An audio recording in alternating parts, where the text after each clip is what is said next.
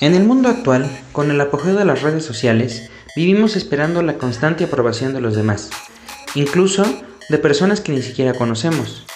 Este podcast es para quitarnos este peso de encima y poder ser felices. Porque despertar por las mañanas y poder disfrutar de un día más es razón suficiente para ser feliz. No hay más que hacer. Simplemente a vivir. Han llegado varios correos a mi cuenta, simplemente vivir.gmail.com y en uno de ellos me dicen, Miguel, soy estudiante de ingeniería y me molestó mucho eh, comenzar a buscar trabajo y ver que en todos exigen experiencia.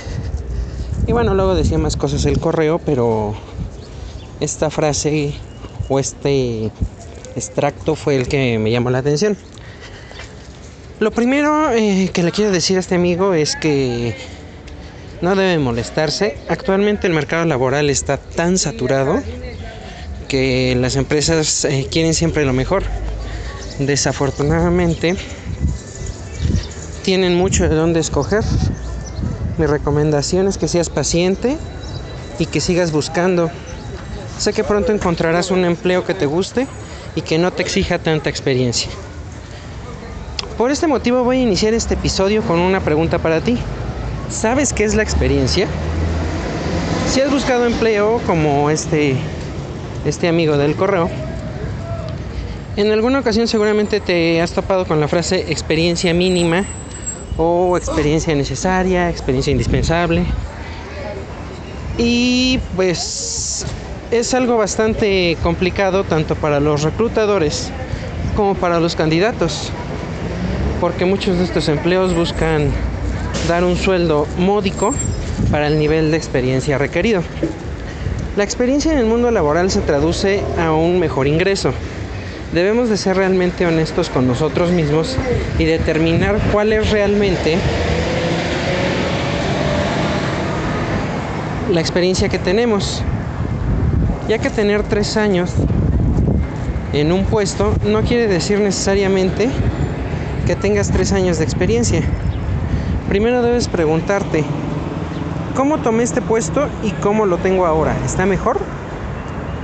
Otra pregunta sería, ¿he perfeccionado algún proceso? Y por último, también te puedes cuestionar, ¿he aportado valor a mis compañeros? Si ninguna de estas respuestas es afirmativa, eh, sería incorrecto pensar que tienes experiencia. Oscar Wilde decía que la experiencia es el nombre que le damos a nuestros errores, pero más allá de cometer errores es el proceso de resolverlos y el aprendizaje que te deja, eh, que te deja cada uno de ellos para no volver a cometerlos. Eso es la experiencia en sí.